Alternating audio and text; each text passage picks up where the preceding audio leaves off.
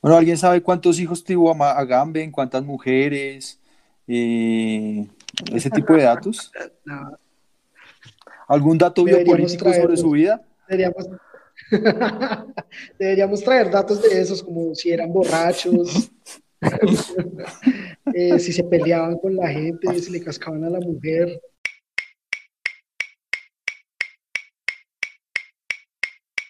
¿Cuándo podemos empezar a hablar de mal de Agamben?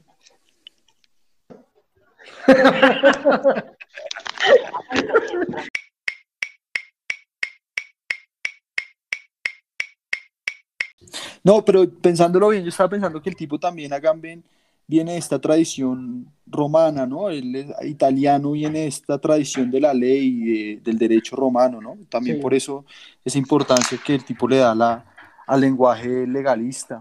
Viene de, eh, contrario a Foucault, ¿no? Que le interesaban otras instituciones y además también el estado de excepción tiene que ver con, pues, con el fascismo y con su contexto histórico de Mussolini, ¿no? donde aparece el, fascismo y el estado de excepción.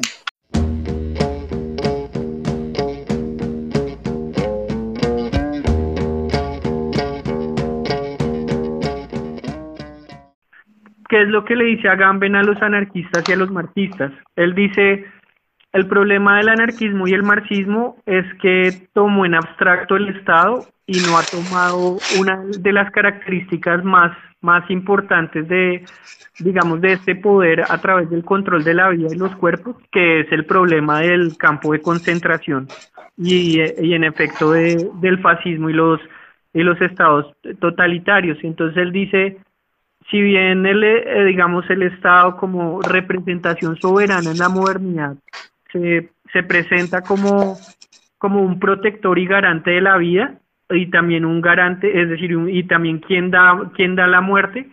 Esto significa que, que, lo que le interesa al poder soberano es el control de la es el control de la vida solo siempre y cuando funcione para para para sus intereses, ¿sí? Para los intereses del del soberano.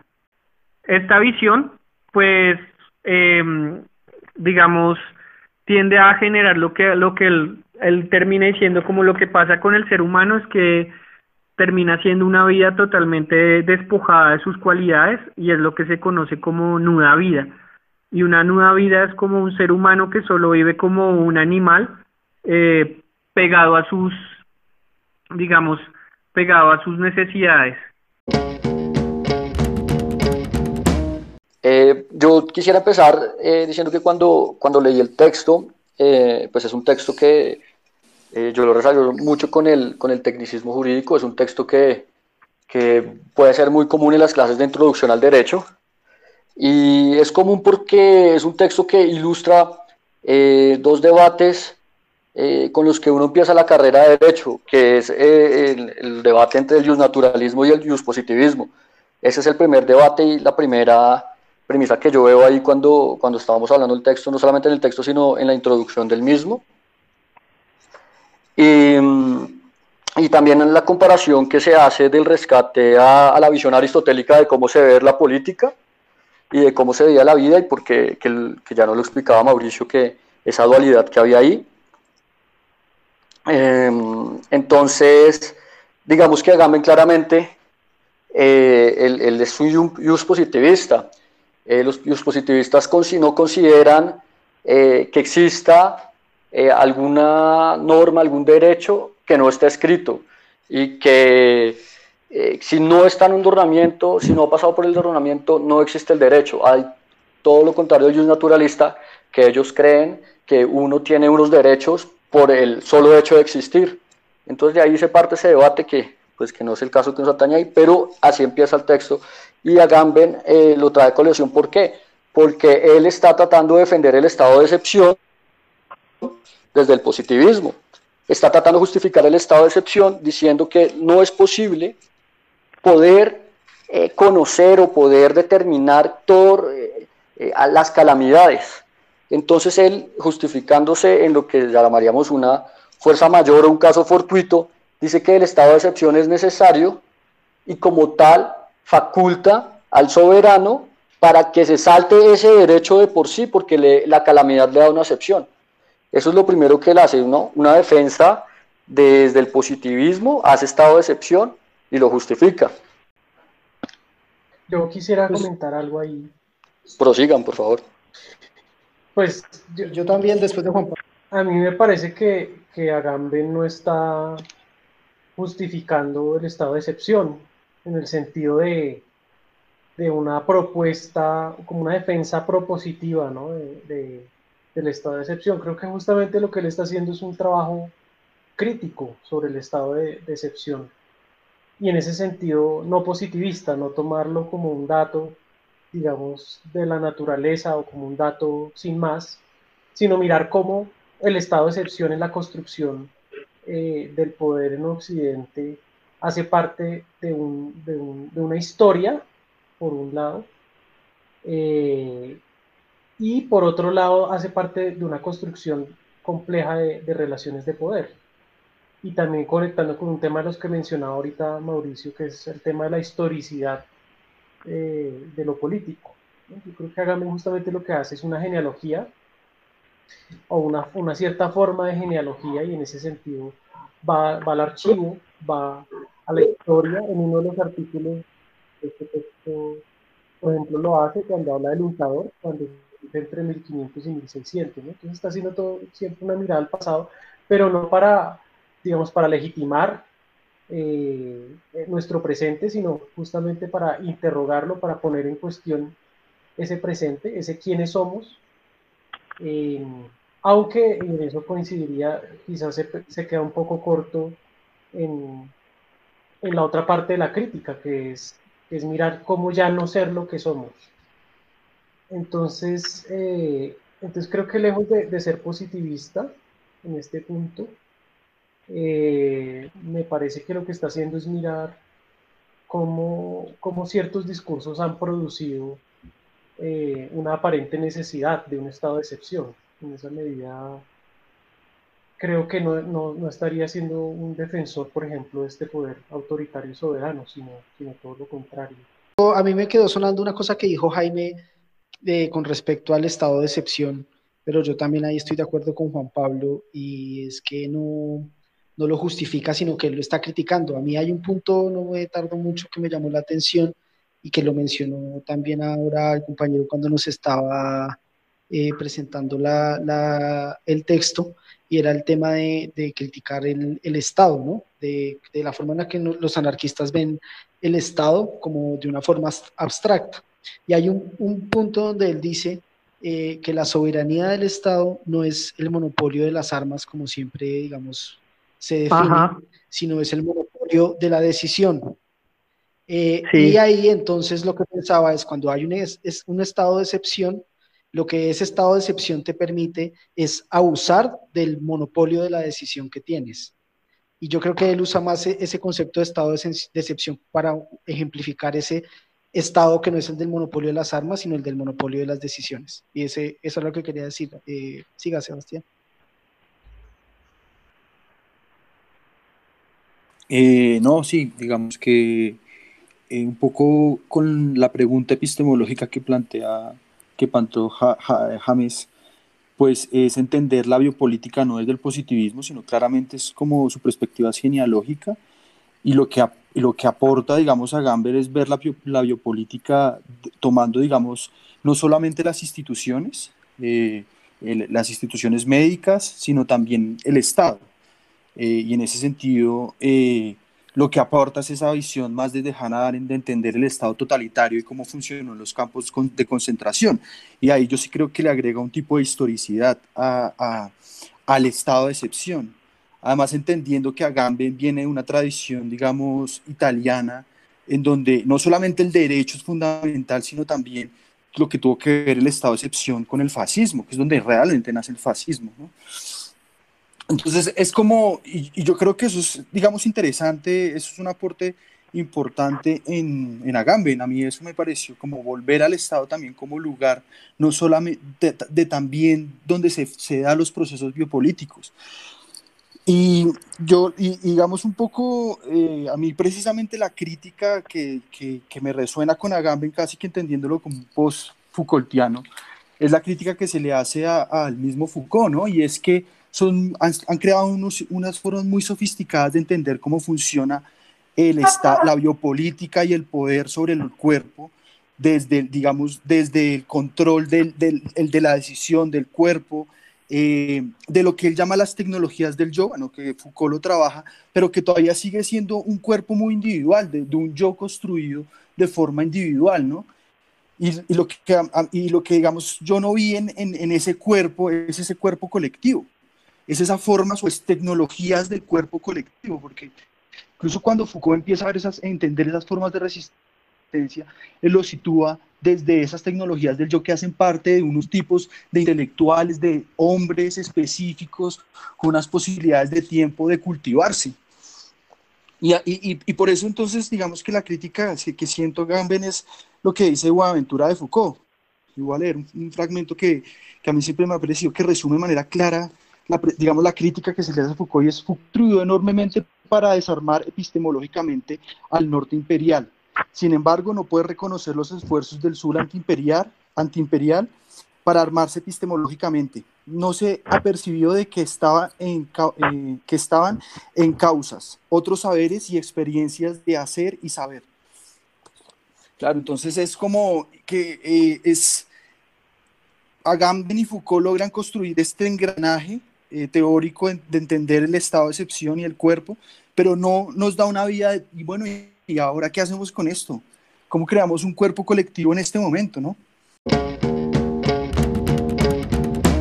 Ahí, ahí yo tendré un comentario y es que parte de, este, de esta compilación que se ha hecho, que hicieron estos compilados, estos editores, este editor o estos, este grupo editorial como excepcional, podríamos decir, eh, en este momento de la crisis, que, que, hace este libro, La sopa de Wuhan, eh, también traen eh, a colación otro texto que también es de, de, tipo biopolítico, que sigue la línea Foucault-Agamben, de la que hablaba ahorita Sebastián, y es el texto de Paul B. Preciado, eh, que ha hecho de, desde, desde otro lugar, también más en relación con el género, una, una, lectura igualmente biopolítica, pero que a diferencia de la de Agamben, que ha sido, digamos, un poco estéril en términos de justamente lo que hablaban de, esas, de esas emergencias, podemos decirlo en términos de Boaventura de Sousa Santos, las sociologías de las emergencias que piensan el todavía no, lo que está por construir. Eh, y que desarrolle, y que desarrolle un poco más la línea de, de, de, las resistencias, que siempre estuvo presente como, como pregunta en Foucault y como posibilidad. De hecho, Foucault define la crítica como inservidumbre voluntaria, que nos conecta con el primer texto eh, que leímos acá en Lecturas Anarquistas, que es el de sobre la servidumbre voluntaria de, de la Botella. Entonces siempre fue una inquietud y es cierto, eh, como dice Sebastián, que, que, se quedó un poco como en esta figura de, del sujeto como, oye, la subjetivación como individual, mucho más ética, con unas técnicas de sí individuales o de pequeñas escuelas y olvidó un poco la subjetivación de, de las multitudes. Eh, pero creo que Paul ve Preciado en, en, su texto, que se llama Aprendiendo de, de la crisis, si no estoy mal, que mm, al, al final deja como ese espacio desde la biopolítica justamente para, para o como esa invitación, digamos, a la, a la, al vínculo colectivo, ¿no? Como a, esas formas, a esas búsquedas de la emancipación eh, conectándonos justamente y no aislándonos, como eh, ella dice, él, dice algo así como eh, poner el blackout, ¿no? como desconectarnos un poco de, de, de, de ese poder que, que, nos, que nos lleva al aislamiento y conectarnos de otras maneras para pensar juntos justamente ese, ese horizonte ese horizonte político. Entonces. Sí, pero es lo que dice. Bueno, no, es que yo también leí ese de por Preciado y lo que lo que entendí que dice es que, que ya, que apaguemos todo y que pensemos la revolución que viene, pero bueno, creo que tiene, o sea, en toda su lectura pues dice cosas muy interesantes, pero a mí en general y como entrando, digamos, a, a, mi, a mi lectura, eh, en general, bueno, leí tres artículos de, bueno, del libro, eh, los tres de Agamben y otros tres autores. Eh, en general me parece que, que, fue muy apresurado a ver, digamos, o sea, es muy interesante, muy, muy chévere la, la lectura y tal, pero me pareció como muy apresurado hacer una lectura como tan gruesa de un tema que todavía pues no tiene como, o sea, como que todavía está muy nuevo, como es demasiado joven para sacar como conclusiones y eso y eso se notó en algunos en algunos textos eh, bueno por lo menos en los que leí. Eh, me parece que la ciencia y eso se lo dije a Mauricio ahorita en la tarde me parece que en sí las ciencias humanas no, pueden aportar mucho. Eh, o sea, más allá, digamos, de una reflexión general y, digamos, de una categoría, de unas categorizaciones, de una forma de entender, eh, digamos, el problema y tal, pero, digamos, eh, hay que reconocer que hay una ignorancia generalizada, digamos, de los procesos eh, científicos y tal, a pesar de que hay una, pues bueno, una sociología de la ciencia y tal, y que eso tiene que ver con lo político, digamos, no lo quiero desconocer, pero eh, sí como que las soluciones puntuales, lo que puede llegar a, digamos, a, que más vidas se salven, por ejemplo, eh, en eso pues eh, todos los escritos y todas las cosas, todas las reflexiones que se puedan llegar a dar, pues son como, como que no tienen ese alcance, ¿no? Entonces uno, uno termina de leer y termina como un poco frustrado porque realmente pues como que uno no encuentra como las respuestas que quisiera, ¿no? Yo quería como decir, eh, frente al comentario de Karen, que me, me, retumbó mucho, eh, de qué tienen que decir las ciencias sociales o las ciencias humanas con respecto a, o qué pueden hacer con respecto a lo que está pasando, ¿no?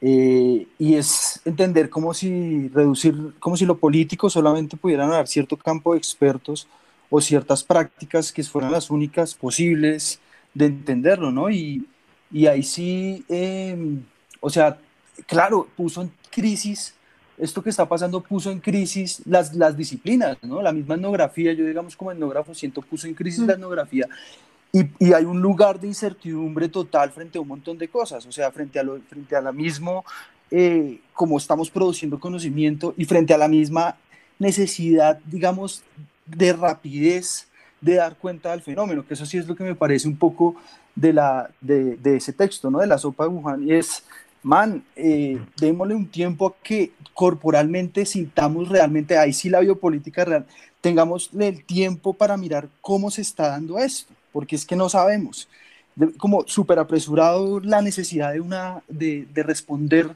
a lo que está pasando, ¿no? Esa, esa temporalidad inmediata que nos está diciendo, tenemos que decir, ya, decidir qué es lo que está pasando. A mí, y leyendo el texto y volviendo a la sopa de hay un texto, el de, el de Preciado, que precisamente ella habla de, de, al final dice es necesario como adaptarse al virus.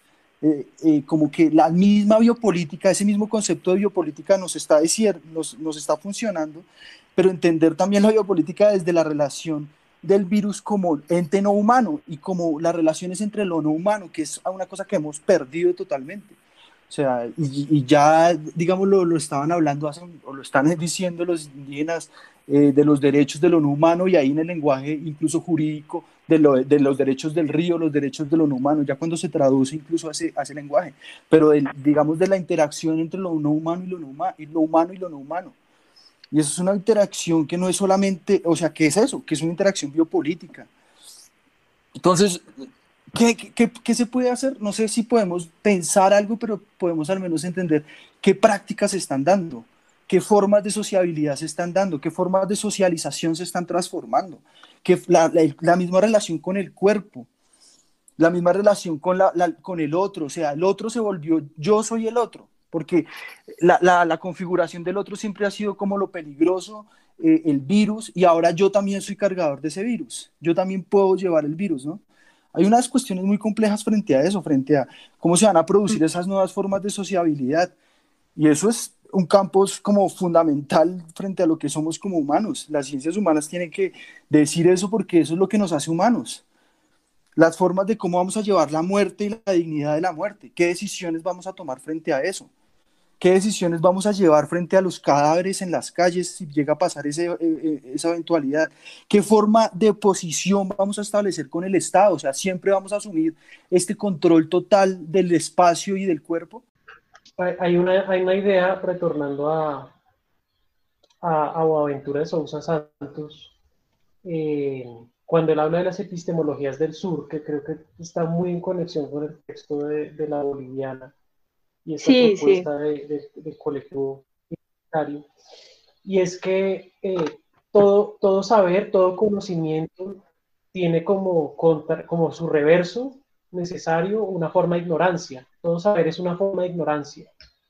Eh, y eso ocurre también para los, para los saberes, digamos, occidentales hegemónicos los, los conocimientos científicos eh, tienen también unas ignorancias.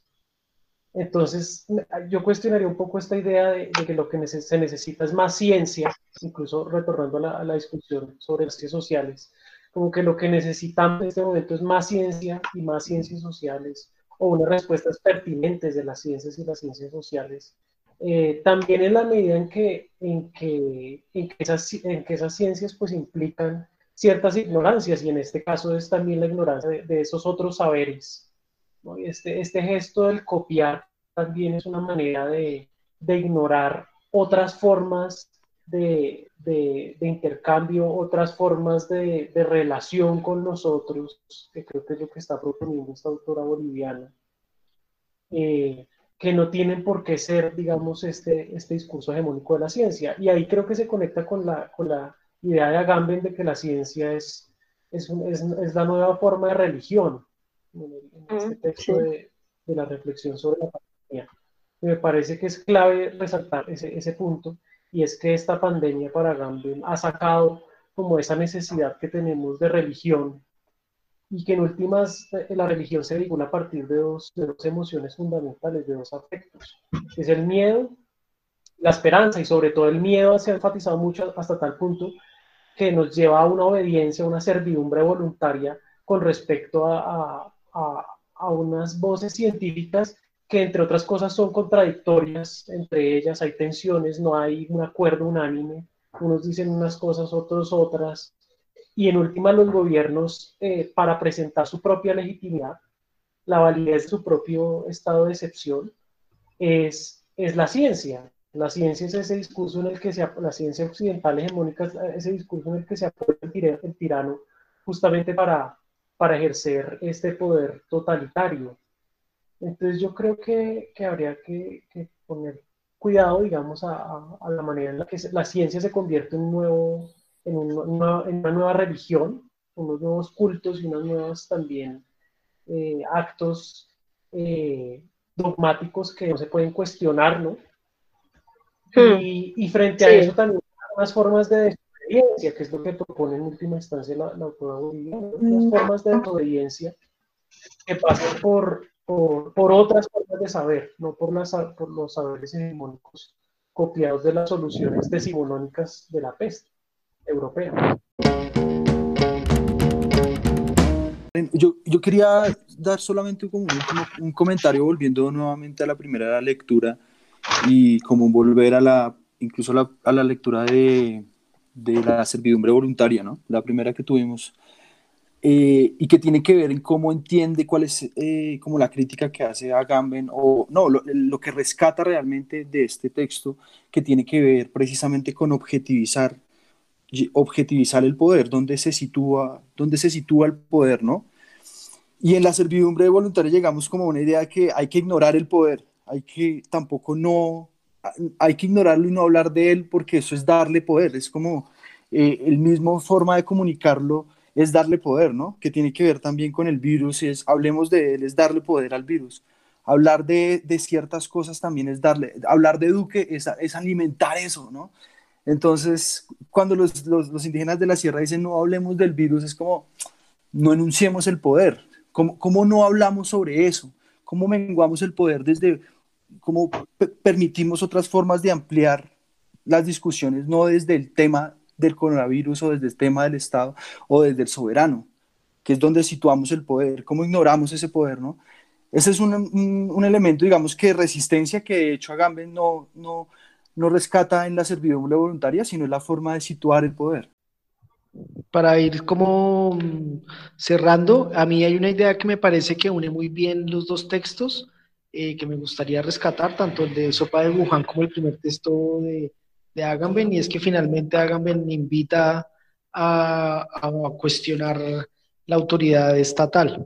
Eh, y que también creo que es algo que nos conecta con nuestras lecturas anarquistas, y es el hecho de, de cuestionar cómo estos estados de excepción como el que estamos viviendo ahora, que de los que se hablan en Sopa de Wuhan, eh, simplemente le, le, le, confieren al Estado ese monopolio de la decisión de la que él habla, donde le permite tener autoridad sobre todos nosotros. Y él en parte hace una, una una invitación a cuestionar esa autoridad. Pues me gustaría de pronto, como para cerrar también, eh, retomar la pregunta por, por la desobediencia. Vemos que en, en, los, en, las lecturas anarquistas habíamos estado las últimas dos sesiones mirando el concepto del apoyo mutuo de Kropotkin, que nos lleva a pensar eh, el pensamiento anarquista en términos de de esas otras formas de sociabilidad que rebaten el, darwinismo social, este, este, individualismo de la guerra de todos contra todos que justifica en última instancia la intervención de una autoridad eh, como el Estado, que tiene el monopolio de la violencia y también el monopolio de las decisiones que funciona a partir de, la soberanía, por lo tanto, del estado de excepción, de la posibilidad de decretar un estado de excepción y, en ese sentido de decidir sobre la vida de, de todos, de todos y todas nosotras. Entonces, em, creo que también yo retomaría, eh, además de, digamos, de la pregunta por, por el apoyo mutuo y por esas otras formas de sociabilidad que ya se están dando también y que no pasan justamente por, por, por, la, por esa relación con el Estado. Entonces, me, me parece que, que, es clave desde el pensamiento anarquista preguntarnos por las formas actuales de desobediencia en, este, en esta situación de la, de la pandemia y de la crisis que ha generado. ¿Cuáles son esas formas de desobediencia? ¿En qué consisten? Y, creo que pasan, como decía en mi comentario anterior, también por, una forma de, reivindicar ciertas, maneras de ignorancia y al mismo tiempo ciertas formas de saber que no pasan necesariamente por las gramáticas epistemológicas y políticas del Estado. Bueno, hasta aquí lecturas anarquistas. Gracias. Eh, nos vemos para la próxima.